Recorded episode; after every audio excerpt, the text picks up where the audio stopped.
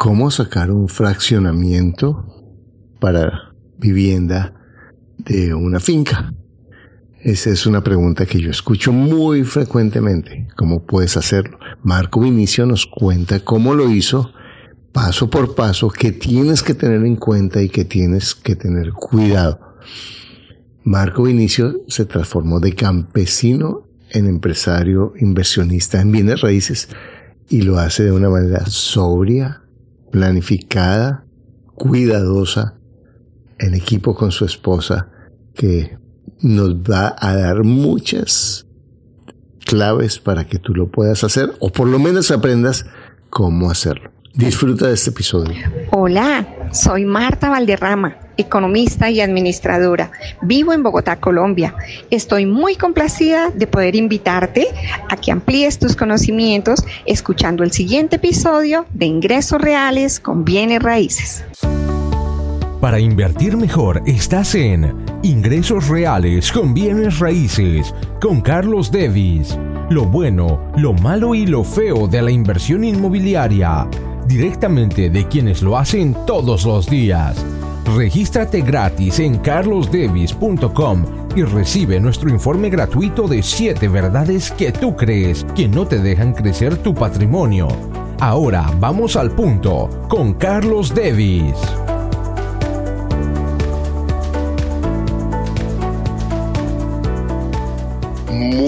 buenos días. Hoy tenemos un invitado muy especial que eh, ha sido un estudiante de mentoría, de, fue de mis primeros estudiantes y también nos hemos vuelto amigos eh, por sus valores, por su sencillez, por su capacidad de enfoque. Eh, Marco Vinicio ya hizo dos podcasts, hicimos el episodio número 69, que es cómo mi papá me enseñó a ser empresario y el episodio número 117 y es cómo comprar hectáreas y vender metros. Y hoy lo traemos eh, porque quiero que nos, nos, diga cómo eh, él ha crecido. o sea, yo he visto en estos últimos dos años su transformación como empresario en bienes raíces de una forma increíble, aunque ya había hecho sus, sus negocios pero lo ha, lo, ha hecho, ha ido avanzando de una forma increíble y por eso lo invito de nuevo y vamos a hacer esta sesión eh, para compartir un poco su experiencia. Bueno, eh, eh, y yo sé que detrás de él está su esposa Yadira, quien ha sido increíble y han construido un equipo muy eficiente y cada vez mejor.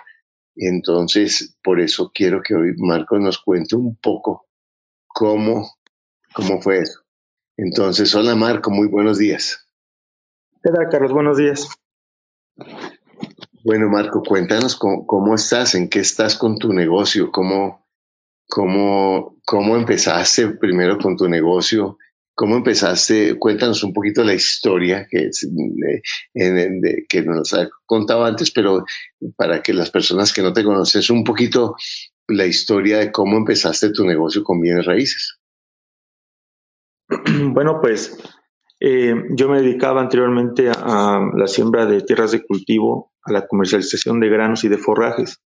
Y de ese lapso, eh, aparte de que mi papá me había dejado unos terrenos, también estuve comprando algunas propiedades bien ubicadas dentro de, mi municipio, que ya estaban eh, pegadas a la, a mancha urbana y dentro del pueblo prácticamente se, fue, se fueron poniendo con los años adentro y cuando ya decidí dejar el, el campo y el forraje me llamó mucho la atención que yo estuve sobreviviendo mucho tiempo con las rentas de, las tierras o que mis rentas las estaba yo invirtiendo en, un negocio que ya no me estaba funcionando. Entonces me llamó la atención por eso eh, dedicarme a, iniciar los bienes raíces, pero eh, pues no sabía nada ni cómo, ni cómo hacer algún tipo de fraccionamiento de divisiones, de nada. Entonces ha sido todo un recorrido muy, muy bonito, muy padre en el aspecto de ir conociendo, sabiendo, porque al principio yo pensaba que era un negocio eh, muy simple, prácticamente creía yo que era, este, pues no sé, como más ir y pintar con cal el terreno y, marcar dónde se van a vender los cuadritos y, pues este negocio es, es, como cualquier otro negocio, tiene sus, sus cosas eh, eh, simples, muy, un negocio muy simple, muy bonito, pero también tiene cosas complejas donde se ocupan varios tipos de instalaciones y de inversiones de buen tamaño para, para hacer un proyecto bien hecho, ¿no? Bueno, Marco, un poquito cuéntanos cómo, cómo has avanzado tú en estos últimos dos años. ¿Qué es lo que ha cambiado? Bueno, lo que ha, mucho, mucho ha cambiado, yo creo que mi forma eh, de trabajar, mi perspectiva de, estar, eh, pues viendo el negocio desde otra manera. Ya me, me, estoy convirtiendo en realmente una persona con una empresa. Ya, ya no es tanto tan individual el negocio, ya traemos un, equipo más conformado, ya traemos cada quien eh, pues nuestras tareas más específicas. Estamos ya metiendo eh, indicadores, estamos teniendo ya reuniones para ver nuestras metas y avance del negocio. Eh, el avance yo creo que muy fuerte ha sido ese en este último medio año. la otra es pues, que ya estamos comprando de forma más hábil los, las propiedades y ya estamos más enfocados en lo que queremos lograr. también estamos ya ahorita en estos años antes compraba cualquier oportunidad que fuera con un buen descuento eh, ahora ya nos, estamos buscando especializarnos solamente en un nicho de mercado para y estamos ahorita viendo cuál es el nicho más adecuado para nosotros para pues sacarle eh, mejor ventaja y que nos, eh, según las zonas en las que estemos desarrollando pues le ofrezcamos lo mejor posible a nuestros clientes esa es esa es lo que estamos haciendo ahora y, aprendiendo mucho de comercialización eh, entonces ha sido, ah, también hemos tenido experiencias muy padres en, en ventas. Eh, yo ya me he dedicado a, aprender cómo negociar un poco mejor. Y eso es el avance yo creo que más fuerte que he tenido estos dos años. Eh, y ahorita traemos a la venta ya varias propiedades a la vez. Ahorita estamos vendiendo en fracciones, algunas también ya, ya, no, ya no estamos tan cerrados, estamos buscando también lo que busca el mercado. Creo que son cosas que hemos cambiado mucho. Y ya no nada más es a mi ocurrencia lo que yo creo que es bueno, sino ya analizamos el mercado, ya buscamos qué es lo que están aceptando, qué es lo que se está comercializando en cada, en cada lugar y a cada propiedad también buscamos la mejor forma de sacarle un provecho. Bueno, vamos a pensar en la, en la persona que tiene un, un pedazo de tierra grande. Grande es relativo, pero es grande, ¿cierto? Que, eh, que tiene unas características eh, de finca, pero piensa que o le gustaría pensar en la posibilidad de convertir eso en lotes. Entonces, ¿qué es lo primero que tú harías o que le, dirías a esa persona? Si le dice, ay Marco, ¿cómo hago? Yo tengo esto y siempre he pensado en esto, en convertir esto en lotes. ¿Qué es lo primero que tendría que hacer? Mm, yo pienso, yo lo que veo ahora es la naturaleza del lote, no, no sé cómo decirlo de otra forma. digámoslo así, ¿qué es lo que el lote mismo te dice que, puede servir? Si estás cerca de una zona urbana, si estás cerca de, una, cerca de la zona urbana, pero qué tipo de zona. Eh, si es una zona de un alto nivel donde están habiendo casas de buen nivel o, si hay bodegas y negocios o algunas empresas cerca, eh, si, si lo que están, qué tanta problemática hay con, con el agua, con el drenaje, eh, las características propias del terreno, porque hay terrenos que a pesar de que están sobre carretera o bien ubicados, por decir, tienen la pendiente al revés del, del, drenaje para, para, sacar el agua residual y, y, a veces es muy costoso darles el nivel para, para que salga el agua y todo este tipo de cosas no las ven muchas veces personas que tienen terrenos así creen que nada más por estar bien ubicadas eh, pues ya, ya son de gran valía o que sirven para cualquier este desarrollo. Otro, otro detalle a considerar es mucho los permisos eh, si su, bueno, en este caso aquí en México, eh, dependiendo eh, si el, el, municipio, el pueblo donde se encuentre, los permisos se los dan fácilmente. Si la zona es de crecimiento, no es un área de reserva, cómo está el plan de desarrollo municipal o cómo está ese terreno dentro de esos planes, porque muchas veces están fuera y hay que hacer todos los trámites para ponerlos dentro de ese plan entonces, eh, eh, también el tamaño de lotes, el tamaño, el mercado el que va a estar eh, ubicado, el tamaño, por si hay terrenos que yo estoy vendiendo, le llamo yo macrolotes, que son menos de 5.000 metros cuadrados hasta unos 2.000, dependiendo, como te digo, para mí la naturaleza del predio es lo que estoy investigando. Mucho, mucho me baso a lo que busca el mercado, no me baso a lo que yo creo, me baso, mucho a la naturaleza del mismo, del mismo terreno y lo que en ese lugar se esté comercializando y determino mucho el tamaño y el mercado. Es, para mí lo más importante al principio ahorita hacer un estudio de mercado adecuado para saber cuál es, cuál es lo que está un, o es lo mejor para ese terreno, ¿no? Bueno, entonces, entonces vamos un poco a, a desglosar esos puntos que tú nos hablas, que son los servicios, el aspecto legal, el mercado y el tamaño que tiene que ver con lo del mercado. Vamos a hablar un poquito de cómo dices, voy a hacer un estudio de mercado. Bueno, ¿cómo, cómo haces un estudio de mercado? Porque la mayoría de las personas no tiene para pagar un estudio de mercado. ¿Qué significa para Carlos David tiene su finca hacer un estudio de mercado? Pues un estudio de mercado es simplemente primero o citar los alrededores del terreno para ver qué hay, o sea, qué hay, como, como que observar de manera más, eh, muchas veces pasamos sin dar cuenta, más puntual, pues decir, híjole, ¿sabes qué? Pues aquí hay, hay casas nuevas de buen tamaño, observar el tamaño del terreno que tiene las casas para que sepa un gusto de las personas que están consumiendo ahí. Eh, saber, por decir, eh, si tu vecino es una, yo tengo por decir un terreno, un vecino que es una empresa, entonces eh, tu mejor cliente siempre va a ser tu vecino, o para mí eso es algo que estoy aplicando últimamente. Eh, ¿Y por qué? Porque el vecino a veces quiere ampliarse, a veces te enseña de cómo tiene sus hijos y, él quiere un terreno para sus hijos, o, este, o si, este, como te digo, es una empresa, pues va a querer hacer mejor otro tamaño, o alguien que esté hasta su propia competencia de otra empresa, de otro negocio, de otra bodega, o sea, tener la apertura de ver las características del terreno. Otra, el tipo de acceso, por decir, si está sobre avenida principal, si está en una calle que es secundaria, eh, el tamaño, porque luego de repente quieren vender terrenos para, para pues, poner una bodega y de repente eh, no, no, se dan cuenta que, para tener una bodega hay que tener el espacio en calles para que él te transporte tráileres de doble remolque o remolque sencillo, pero tiene que haber todo ese tipo de, cosas o eh, a veces hay gente que quiere poner por sí bodegas y de repente no se da cuenta que hay vecinos que le van a estar impidiendo en el futuro a, ese negocio eh, el acceso porque no quieren ruidos.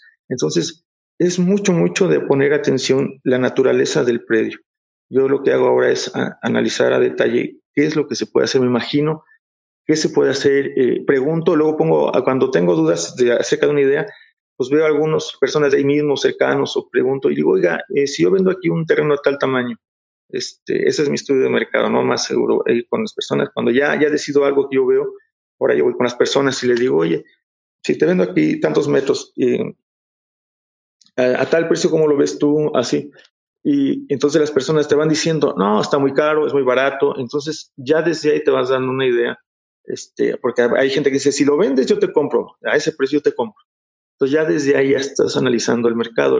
para mí el análisis de mercado simple, digo, también el adecuado es el, contratar una empresa y gente especializada, depende del tamaño de tu, de tu, de tu proyecto, porque también hay cosas que salen fuera del alcance, eh, eh, sobre todo porque no se tiene el conocimiento sobre un estudio ya más grande sobre un predio grande, pero un, terreno pues que no lleve tantas fracciones o que no lleve tanto, tantos problemas legales este, y de construcción, se puede hacer un estudio uno mismo, pero pues es más que nada ver la naturaleza, hablar con los vecinos, ver con el municipio, hacer todo un estudio, eh, también, como decías, de los servicios, a qué distancia tienes la luz, a qué distancia tienes el drenaje, a qué distancia tienes el agua potable.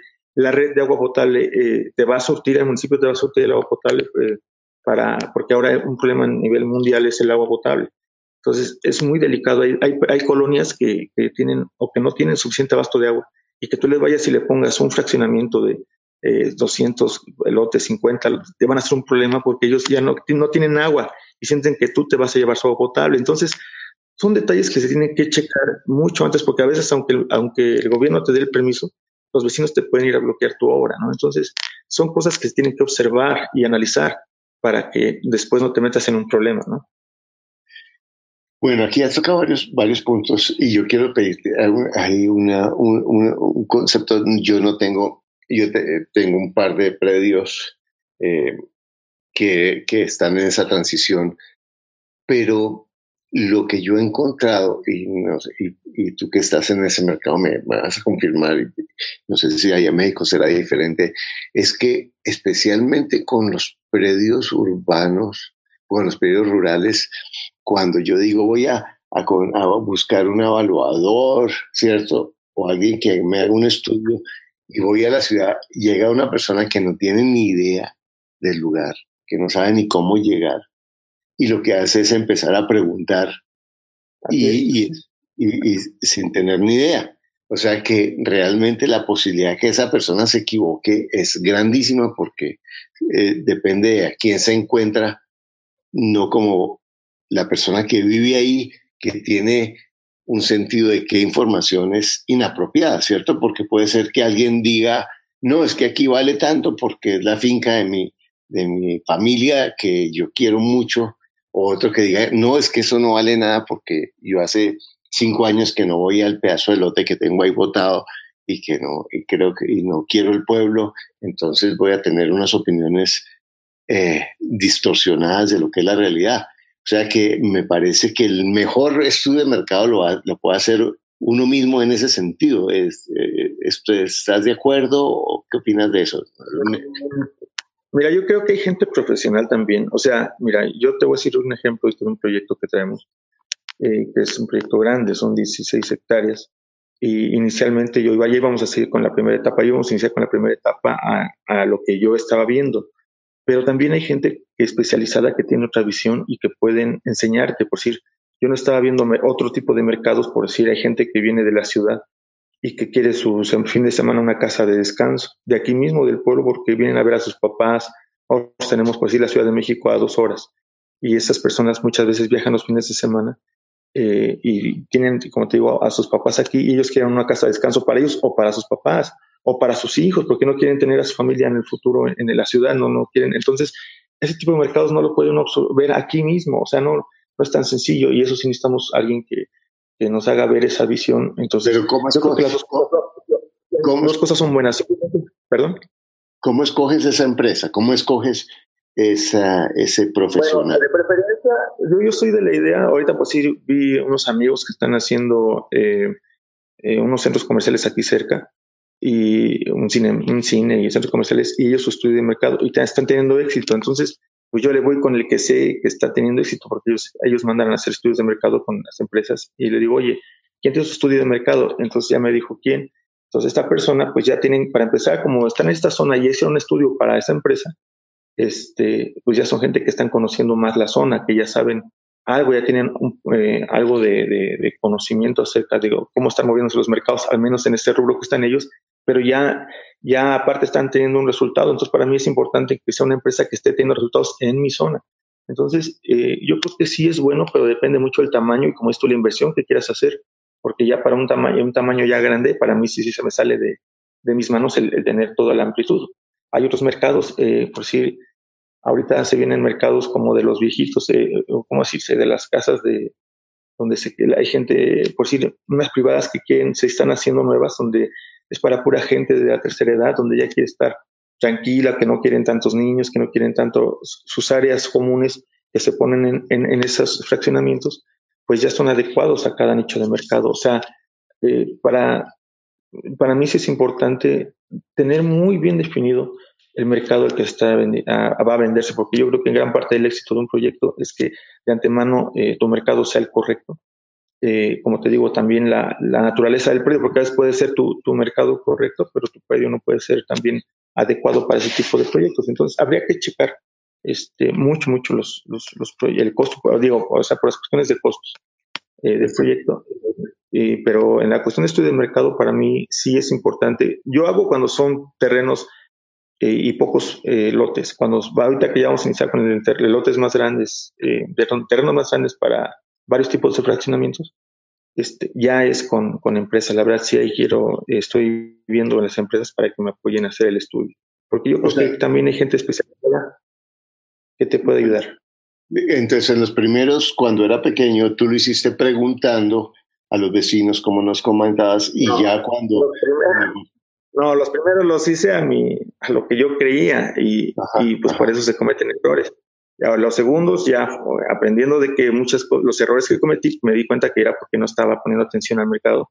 Entonces ahora ya estoy preguntando al mercado y ahorita lo que viene ya es con estudios de empresas eh, que me apoyen porque también es, eh, a veces también no sabemos hacer las preguntas correctas. No sé si me explico. O sea, alguien que ya practica eso continuamente también sabe cómo buscar su nicho, cómo preguntar a las personas, cuál tipo de personas, porque como dices tú, a lo mejor yo estoy preguntando a la persona equivocada o estoy preguntando la pregunta incorrecta, porque el chiste es saber también cómo hacer un estudio de mercado. Eh, no, no, no es este, pues ya uno practica por estar eh, pregunta y pregunte con los vecinos, con esto, con el otro, buscando clientes. Pues practicas también tu estudio de mercado. El mismo mercado te va diciendo eh, si lo que tú estás ofreciendo es correcto o no. Pero, pero lo mejor es desde antes tener muy bien tu estudio antes de que inicies cualquier proyecto. ¿no? Para mí, ahora eso es lo importante también. Como antes de iniciar a poner la primera piedra, antes de iniciar cualquier cosa, es haber definido clara y específicamente mi mercado. Bueno, ¿cuáles dirías que fueron dos o tres de los errores, y nos has hablado de, los errores de mercado, que tú cometiste en tus primeros negocios? Eh, el precio, el primero fue el precio, de que vendí unos terrenos más baratos de lo que los podía haber vendido.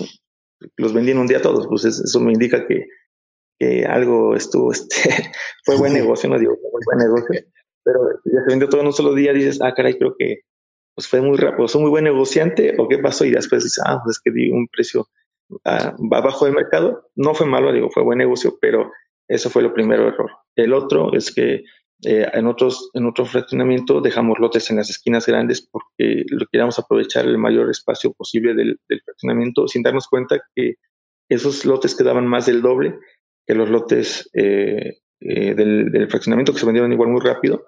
Y estos se nos quedaron porque pues, son a, ese tipo de mercado pues tienen un cierto nivel, de, precio que te pueden pagar y, yo le estoy vendiendo lotes de más del doble ahora, entonces me cuesta más este, estarlos vendiendo, entonces es otro error que estoy corrigiendo cuando venda, que los lotes sean ah, para el mercado que estoy buscando y, si, el espacio no me da, los arquitectos que se encarguen de, de hacer el diseño adecuado, pero que los lotes queden dentro del tamaño para venderse a ese mercado. Eh, otros errores, em, pues mucho, mucho eh, es el precio, también eh, el precio, como te digo, que no sea ni alto ni bajo, porque a veces también soñamos lo que tú dijiste hace rato. Yo me baso en los precios conforme lo que se vende, no lo que estén ofreciendo, que era otro error que tuve. A veces yo preguntaba, oye, ¿cómo quieres? No, pues yo quiero, uh, un ejemplo, eh, dos mil pesos el metro y el otro vecino igual dos mil y el otro vecino igual mil ochocientos. Entonces yo calculaba mi proyecto en base a eso. Pero cuando yo veía lo que ya cuando analizaba, oye, ¿ya cómo vendió tal persona? No, pues vendió a mil pesos y el otro no, mil doscientos mil. Entonces, ya cuando yo ya hacía mi proyecto, ya había hecho mis proyecciones y de inversión y todo, pues no dan los números porque eh, tiene que ser realista también con lo que el mercado esté diciendo en lo que se está comercializando, no en lo que se está ofreciendo. La oferta hay gente que pide cosas muy locas. Entonces, pero lo importante es qué se está vendiendo y quién está comprando y en qué precios, ¿no? Entonces, eso es para mí lo importante ahora. Exacto, eso es algo que yo le repito a mis estudiantes. El, el precio de mercado no es sobre lo que la gente pide, sino sobre lo que se ha pagado.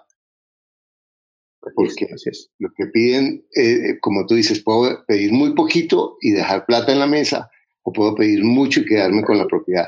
Y, entonces, pues, eh, no. Pues, eso no tiene ningún sentido con el mercado.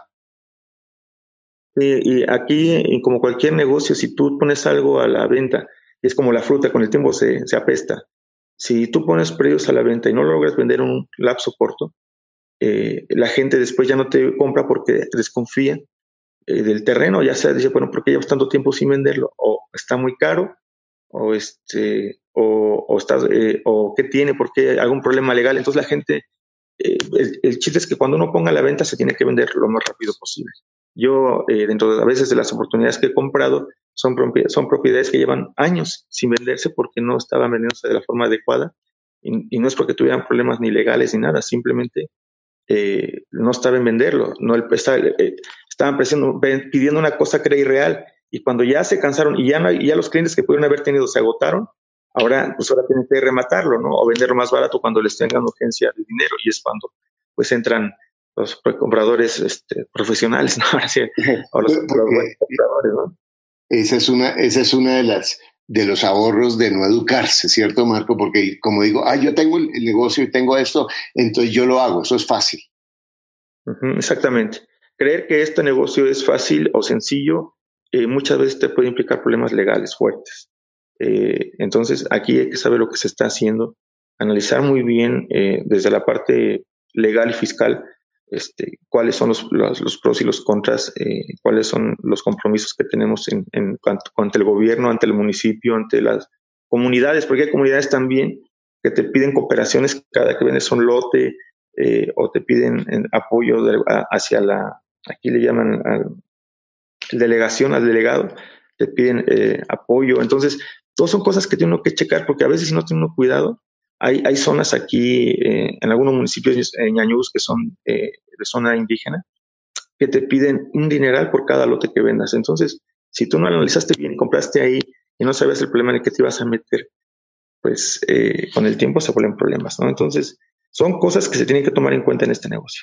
no, digo que todo, y, lo que tú mencionabas que es tan delicado, sobre todo que cuando estamos en, en la ciudad, le pedimos a la ciudad la autorización y bueno, la, ciudad es autónoma de decir sí, no, tengo agua, tengo luz y ya, no hay problema, pero cuando voy a, a un lote rural, la alcaldía me puede decir sí, no hay problema, pero cuando yo voy a sacar el agua de la comunidad, puedo tener un problema que se me vuelva insoluble, ¿cierto? Porque si yo tengo en contra de la comunidad, se me murió el proyecto. Completamente. Un problema social. A veces también, si tienes problemas, es más, si tienes algún problema hasta con el, líder de la zona, el delegado o hasta el presidente municipal o algún, eh, o sea, son detalles que se tienen que tener cuidado, al menos en, en donde yo estoy.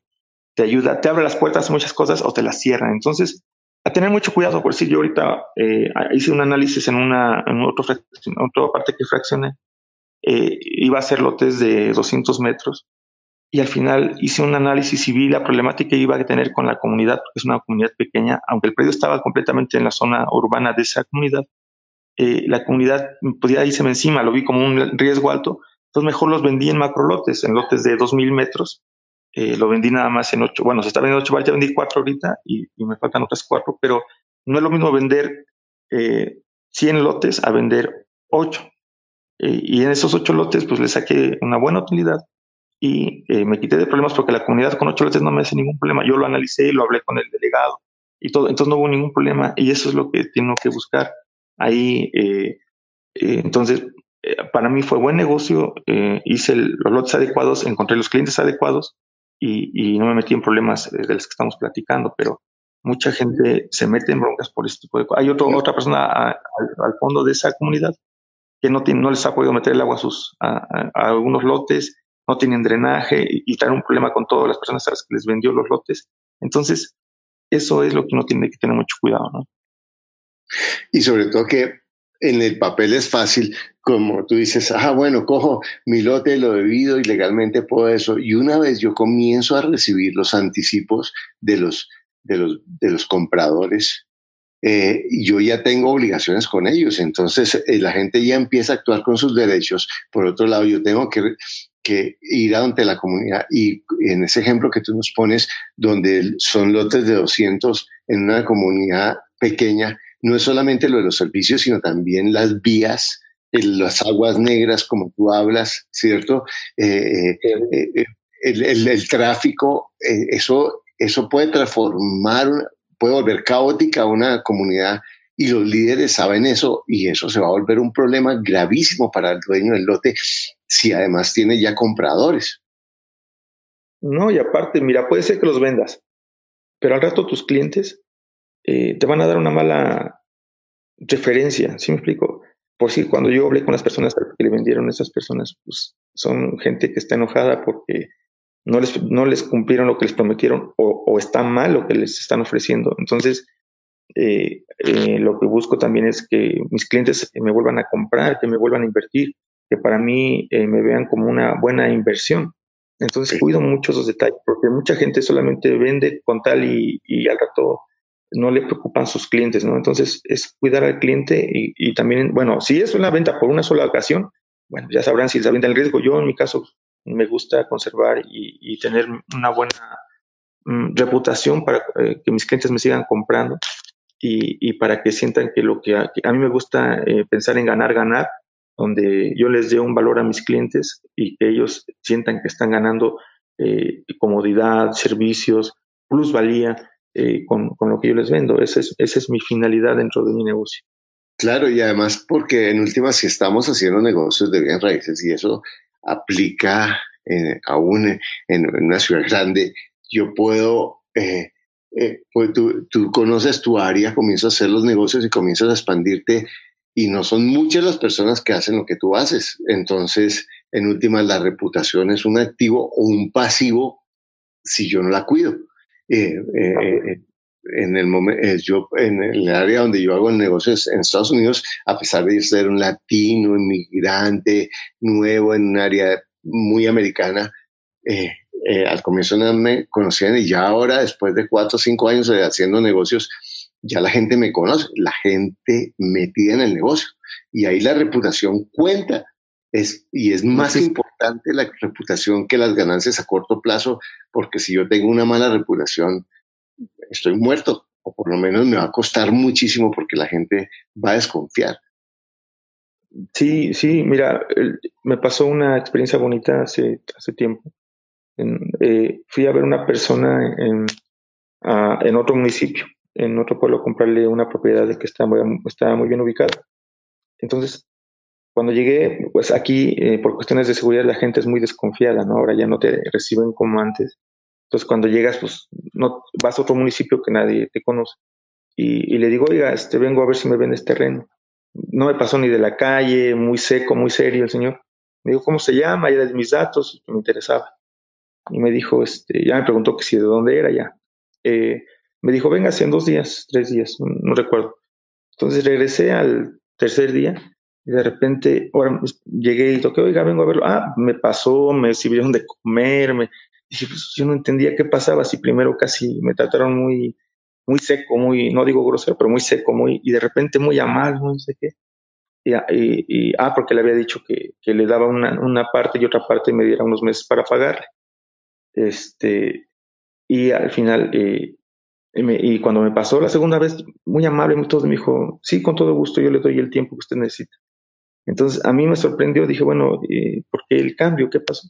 No, dice, yo le pregunté a un amigo que es de allá, de su pueblo, y me dijo que lo que usted que cualquier negocio que sea con usted era un negocio seguro. Entonces, para mí fue una experiencia muy bonita que alguien, una recomendación eh, solita te abre las puertas en otro lugar donde nadie te conoce, ¿no? Entonces, fue algo, una experiencia bonita. Al final no se logró el negocio por cuestiones del precio, pero el Señor me gustó mucho eso de, cuidar, que, a los años que se han cuidado, eh, uno que cuida eh, todos los tratos que se buscan, siempre hacerlos bien, hacerlos legales, y como dices, no en un corto plazo, sino en un largo plazo. Si toca perder, aguantarse y, no pasa nada con la palabra, pero el chiste es que a, largo plazo es muy bueno y eso lo recomiendo mucho con amigos, con mi, familia, que cuidemos mucho siempre eh, nuestra palabra, lo, que uno diga tengo que cumplirlo.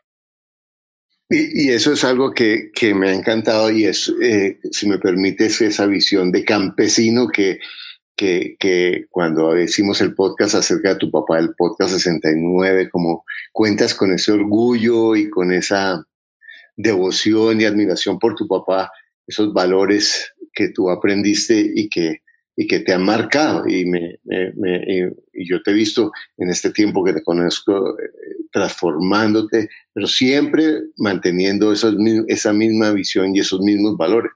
Entonces, eh, eh, volviendo un poquito a, entonces a nuestro tema central, entonces tenemos, eh, ya hablamos un poco de los servicios, hablamos un poco del, aspecto del mercadeo en cuanto al tamaño, eh, en, cuanto, en cuanto al precio, hablamos un, ahora hablemos un poco del aspecto legal, ¿sí? entonces, ¿cómo, ¿cómo hago el, el estudio legal, porque no es, como tú mencionabas, no es únicamente decir, sí, aquí se puede hacer esto, sino es saber si el lote me da, si el tamaño, si la ubicación, porque una cosa es que legalmente se pueda y otra cosa es que el lote tenga la posibilidad física de hacerlo. Entonces, ¿por qué no nos hablas cuáles serían, qué es lo que tiene que buscar legalmente una persona, cuáles son los aspectos legales y cómo lograrlo? Bueno, pues yo creo que depende mucho de, la zona del lugar, las mismas eh, reglas, eh, ya sean municipales, aquí, bueno, aquí en México, son municipios, el Estado o, en cierta forma está con, con, gobierno federal cuando tiene que ver con cuestiones eh, que si pasa un río cerca, si pasan cosas eh, que tengan que ver eh, con zonas federales.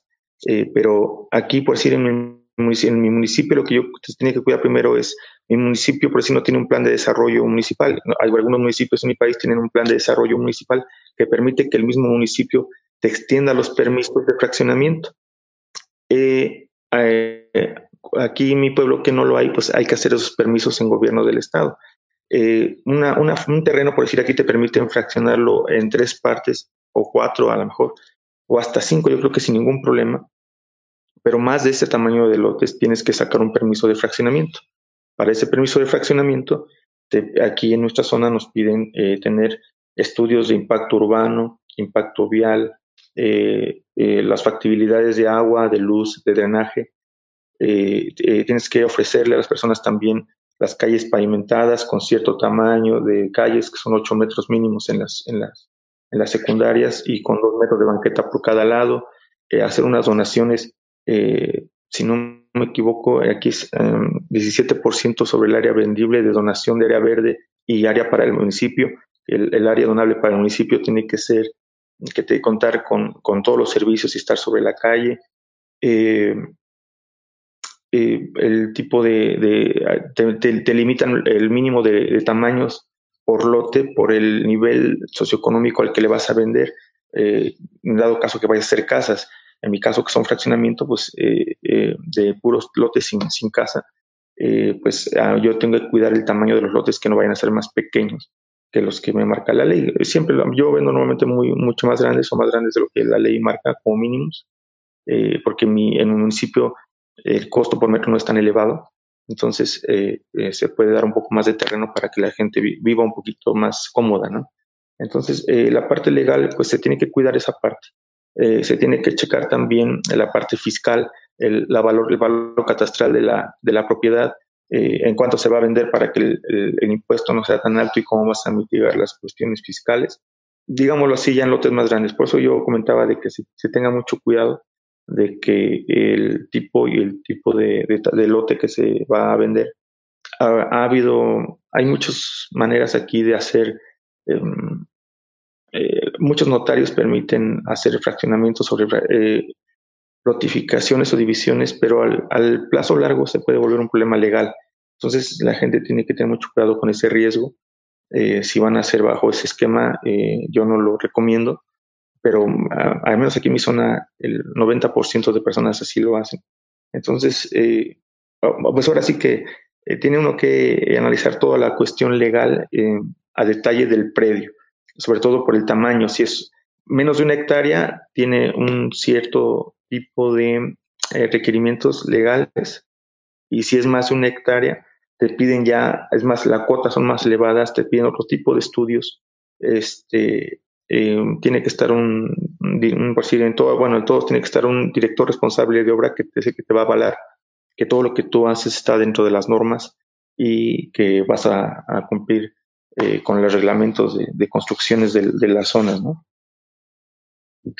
Bueno, eh, Marco, entonces, ve, como, como un resumen, realmente antes de comenzar el primer paso de venta tengo que hacer la tarea realmente de, ver todos estos aspectos por, eh, al detalle. Como decía Kobe, comienza con el fin en mente, ¿cierto? Cual, al final, ya cuando voy a vender, ¿qué voy a vender? ¿Qué voy a ofrecer? Así. qué precio? ¿Qué condiciones legales? ¿Quién me va a comprar? ¿Cuál es mi cliente? ¿Cuál es el tamaño? ¿Cuál es el impacto en la comunidad? Que parece mucho, pero en últimas, hace, eh, cualquiera de estas cosas puede hacer una diferencia, no solamente en la parte económica, que la parte económica obviamente pega si tú empiezas a meter tu lote o tu, proyecto, pero el, problema, porque si, si hacemos eso y vendemos mal, vamos a tener un problema o, de conflicto con mis compradores o con, la, o con mis vecinos o con la comunidad o un problema legal que realmente puede durar años, ¿no? Es realmente, por eso es mejor hacer la tarea al comienzo. Sí, a, un amigo le pasó de que él vendió, así como te digo, eh, aquí no se vende así, un notario te avala, te dice que sí, hizo el fraccionamiento, vendió los lotes y él los dio en pagos. Cuando terminó de pagarlo, la autoridad ya no le permitió escriturar y, le, y, lo obligaron. E, él había vendido sin servicios, o sea, los vendió muy baratos los lotes porque los vendía así sin servicios, así, así se lo compraron.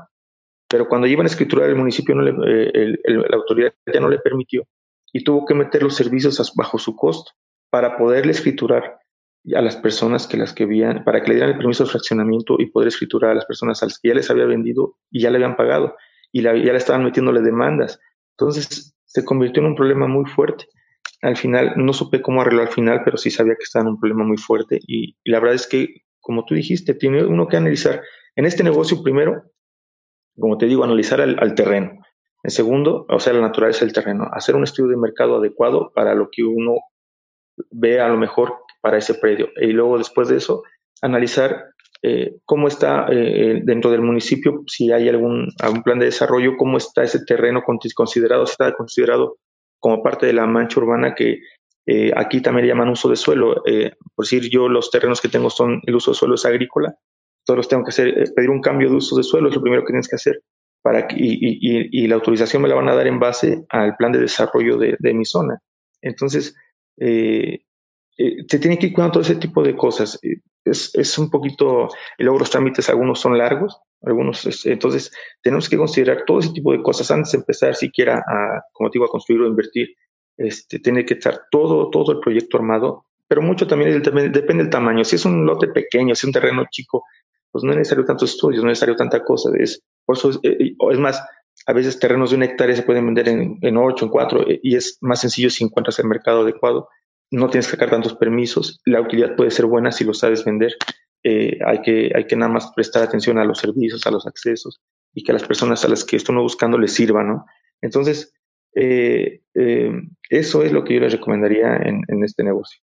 Sí, porque en últimas, para un lote pequeño, es lo mismo, como tú dices, pues el, punto es que antes de hacerlo tienes que mirar todos estos aspectos, que puedes hacerlo tú mismo en, eh, en tu comunidad, con tu alcalde, con todo eso, resolver estas inquietudes para tener certeza de lo que vas a hacer, o si es algo más grande, hacer los estudios con los equipos legales o de mercadeo que, o de ingeniería que tú necesites, pero en últimas hacer la tarea sea pequeña o sea grande, antes de comenzar a armar el edificio.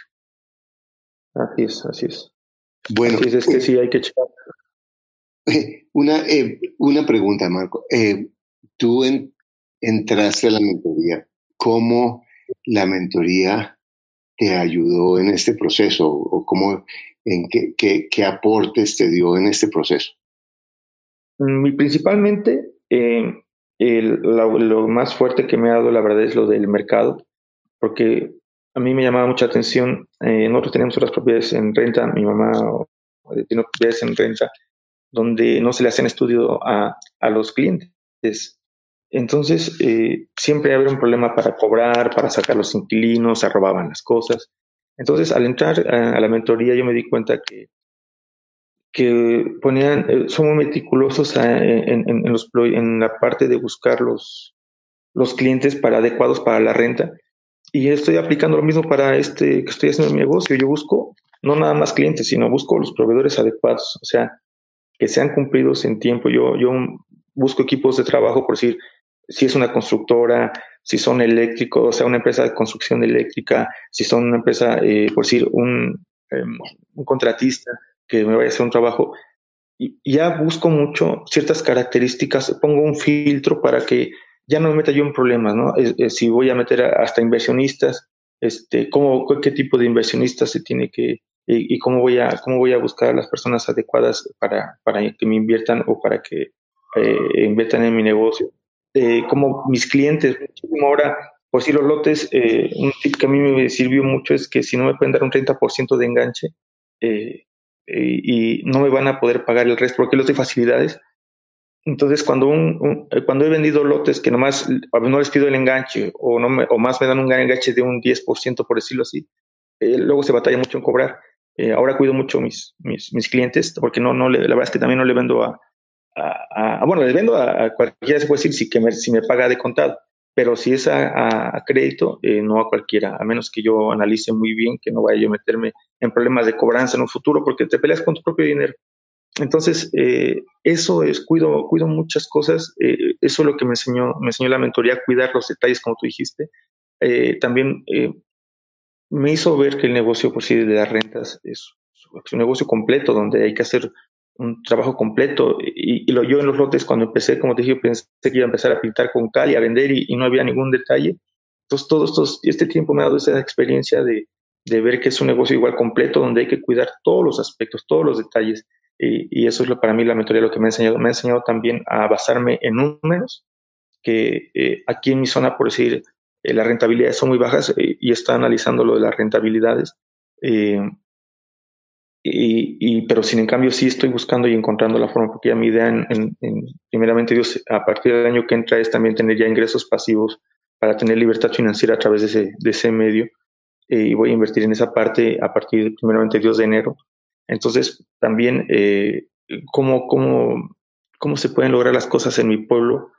y con, mi, con, con, la economía que existe aquí, con las, eh, con las rentas que existen, ¿cómo le puedo lograr en estas zonas? Buscar qué tipo de mercados, este, donde puedo encontrar. Eh, por decir, aprendí mucho que en donde hay más zonas de más cantidad de personas, pues hay mayores precios para rentar, ¿no? Entonces, eso, eso lo voy a aplicar en un futuro, pero eh, son cosas que aprendí en la mentoría. aprendí también, me enseñaste a ver la mentoría que tuve personalizada contigo, eh, la verdad me centraste muchísimo, me, me, eh, estaba yo muy disperso, no sé si recuerdas la primera vez que tuve la mentoría, muy disperso, no sabía ni qué quería ni para dónde y me ayudaste a centrarme en, en, en cuáles eran mis objetivos y creer en, en, que pues siéndose especialista en una sola cosa no es necesario ser bueno en todas, ¿no? Entonces, eso es lo que, lo que me enseñó tu mentoría. Genial. Bueno, y, y, una cosa que me, que me halaga mucho y me y agradezco es cuando realmente las personas aplican, ¿cierto? Porque en últimas estos son, son unos principios que si los aplicamos funcionan. Cuéntame un poquito, bienes raíces, bolsa. ¿Cómo, cómo, háblame un poco de tu reflexión de la bolsa y los bienes raíces? Bueno, yo estuve dos años eh, en, la bolsa de valores. Eh, eh, bueno, pues yo creo que es el mismo aprendizaje. en los negocios yo creo que no hay negocio malo. La bolsa es un negocio muy bueno para quien lo sabe hacer y lo hace de forma correcta. Nosotros estuvimos preparándonos con mi esposa dos años en lo de la bolsa. Estuvimos trabajando en, la bolsa de Nueva York a través de una plataforma que se llama King Swing. tuvimos un mentor fuimos a muchísimos eh, cursos, también fuimos a, nos juntábamos aquí entre varios inversionistas, operábamos todos los días en un horario establecido de ocho y media de la mañana a 10, pero nos teníamos que preparar previamente, en la tarde teníamos que hacer análisis de las inversiones, eh, nosotros eh, comprábamos opciones, contratos de opciones sobre acciones, y, este, la bolsa es, un negocio apasionante y muy bonito. la verdad, yo lo, lo dejamos en stand-by porque estábamos descuidando, eh, ¿cómo te diré? veíamos que íbamos avanzando, gracias a Dios, pero el, paso era pues como cualquier negocio, poco a poco, y ya teníamos otras inversiones más fuertes en lo de los bienes raíces y decidimos mejor enfocarnos primero en que, que nos funcionara al 100% el negocio de bienes raíces y, y, la bolsa pues dejarla después. También es un negocio de alto riesgo. Para quien no sabe, eh, eh, yo les recomiendo mucho que en la bolsa es un buen negocio, pero tienen que entender que es un negocio y como tal tienen que prepararse. No, no es un juego. en las opciones, los contratos de opciones sobre acciones, pues son muy volátiles. Entonces, en minutos puedes perder eh, o ganar, pero eh, la mayoría de novatos, pues es perder, ¿no? Entonces, eh, hay que vivir la curva de aprendizaje, hay que juntarse con un buen coach, con una buena persona que te vaya asesorando, tener equipos de mastermind también como tenemos aquí, donde vayas aprendiendo eh, estrategias de inversión, que, definas tu, eh, cuál es tu, tu, tu, mercado al que vas a, enfocarte. Eh, hay muchísimos tipos de inversiones en la bolsa, Forex, este, acciones. Entonces, es, es, un negocio muy amplio, es un negocio muy bonito, pero sí es importante que, que bueno, yo mi, mi experiencia, pues es, es, fue una cosa padrísima, la verdad, en lo de la bolsa. Eh, sobre todo porque tuvimos amigos con los que nos juntamos, hicimos un grupo de amigos, visitamos varios países donde a, otros amigos que estaban invirtiendo con Yenuk y estuvimos, fue una experiencia muy bonita pero nosotros decidimos poner en stand-by porque pues darle prioridad a lo importante que en este caso para, nosotros es lo de bienes raíces pero a quien, le interese y le guste es un negocio muy bonito. Es un negocio muy bien, pero que lo vean como un negocio. Que no, eh, si son acciones es un poquito menos, menos riesgo. Si son contratos de opciones sobre acciones es muy volátil, es, es un poco más de riesgo si no tienes conocimiento eh, previo, si no te preparas, si no entiendes. Es, ahí aprendí también mucho eh, a un control emocional. ahí es un negocio donde tienes que aprender muy rápido de los errores porque un error te cuesta y si lo sigues cometiendo te puede acabar tu, tu, cuenta, ¿no? Entonces, eh, pues ahora sí que eso es el aprendizaje este, para los que tuvimos en, en, la bolsa, no sé eh, si eh, quieras hablar algo más de la bolsa. No, no, y yo, estoy de acuerdo contigo que es un negocio apasionante, pero es un, es un negocio que hay que, hay que hacer, hay que aprenderlo como todo. Y, y, el, y, y, me, y, me, parece, o sea, la parte emocional es muy complicada y porque es muy fácil ganar o perder plata, ¿cierto? Esa es una cosa muy, eh, un botón y, puede ganar o perder. Y realmente eh, eh, a mí lo que me gusta de los bienes raíces es que es muy simple, de alguna manera, muy simple, y además es muy difícil vender o comprar. Entonces me cuida mucho de la loca de la casa. ¿cierto? Porque yo no voy a tomar decisiones impulsivas porque es muy difícil. En las bienes raíces es muy difícil tomar decisiones impulsivas. En los bienes raíces, como dices tú, es, es, es un negocio más tranquilo, es un negocio más certero, más, más seguro y es bueno. Eh, eh, así que eso me gusta mucho a mí de las, de las bienes raíces, ¿no? Que es un negocio que si sabes hacerlo, es de bajo riesgo, ¿no? Eh, cuando yo me dedicaba al campo, en la agricultura, eh, dependíamos del clima, en, la bolsa también es de alto riesgo porque como es tú, un día que estés mal emocionalmente, eh, eh, puedes perder todo en un solo día, ¿no? Si no tienes cuidado. A veces la loca de la casa ahí sí se vuelve loca, ¿no? Entonces, realmente ahí le aplica y trabaja la loca en serio. Entonces, es increíble el control emocional que tienes que tener, al menos en el, en el tipo de bolsa en el que yo estaba. Eh, era impresionante eh, las emociones cómo jugaban a, tu favor o en tu contra, pero normalmente casi siempre son en tu contra, ¿no? Entonces es, es increíble. Eh, en, los, bienes raíces esa es la, la diferencia, ¿no? Bueno, muchas gracias, Marco. Vamos entonces, estamos hoy en un mastermind, estamos haciendo un podcast, pero también un mastermind con el que hacemos cada dos semanas con grupos de estudiantes. Entonces, vamos a cerrar el podcast y eh, para que y vamos a continuar con los estudiantes que van a hacerle todas las preguntas que quieran a Marcos concretos, que esta es una de las ventajas nosotros a las personas que están en el programa, dejamos estos, eh, cada dos semanas hacemos, eh, invitamos a expertos que han tenido éxitos y fracasos en bienes raíces y también para que nuestros estudiantes les hagan preguntas y, y, les pregunten lo que quieran, vamos a tener una sesión de preguntas y respuestas y, lo dejamos grabado en la sesión de miembros para que lo puedan consultar cualquier persona en cualquier momento. Si tenemos decenas de charlas espectaculares como la de hoy. Bueno, si estás escuchando esto en el podcast, de verdad te agradezco, te felicito por estar educándote financieramente, te invito a que inviertas en tu educación financiera. Mira, no, no puedo dejar de empujarte de la importancia que es de realmente invertir no solamente en la educación financiera, es en ti, en cambiar tu pensamiento, en entender las reglas del juego antes de seguir jugando sin saberlas. Y uno de los peores errores que, que tenemos las personas en nuestra área financiera, también en nuestra área emocional, pero estamos hablando de lo financiero, no es en los problemas que tenemos, sino en los problemas que no sabemos que tenemos. Realmente, eh, cuando las personas dicen, ay, tengo problemas de deudas, tengo problemas de liquidez, tengo problemas de, de, manejo del dinero, no es un problema, eso es la, ese es el síntoma. Realmente es la consecuencia de muchos errores que no sabes que estás cometiendo. Entonces, si yo soluciono la liquidez, pero no soluciono los huecos que tengo en la tubería, no importa todo el agua que le meta, voy a seguir cometiendo los mismos errores. Entonces, te invito a invertir en tu educación financiera y si esto es algo que te ha hecho eh, resonado contigo, a que le des una mirada a nuestros programas. Bueno, muchas, muchas gracias, Marco, y eh, me saludas a, tu esposa Yadira. Sí, como muchas gracias. Al contrario, Carlos, espero que les pueda servir esto que les estamos este, está compartiendo y cualquier duda estamos a sus órdenes. Gracias por escuchar tu podcast Ingresos Reales con Bienes Raíces. Únete a nuestro blog y audio semanal en carlosdevis.com. Conoce nuestros talleres de bienes raíces, visítanos en Facebook y deja tus comentarios.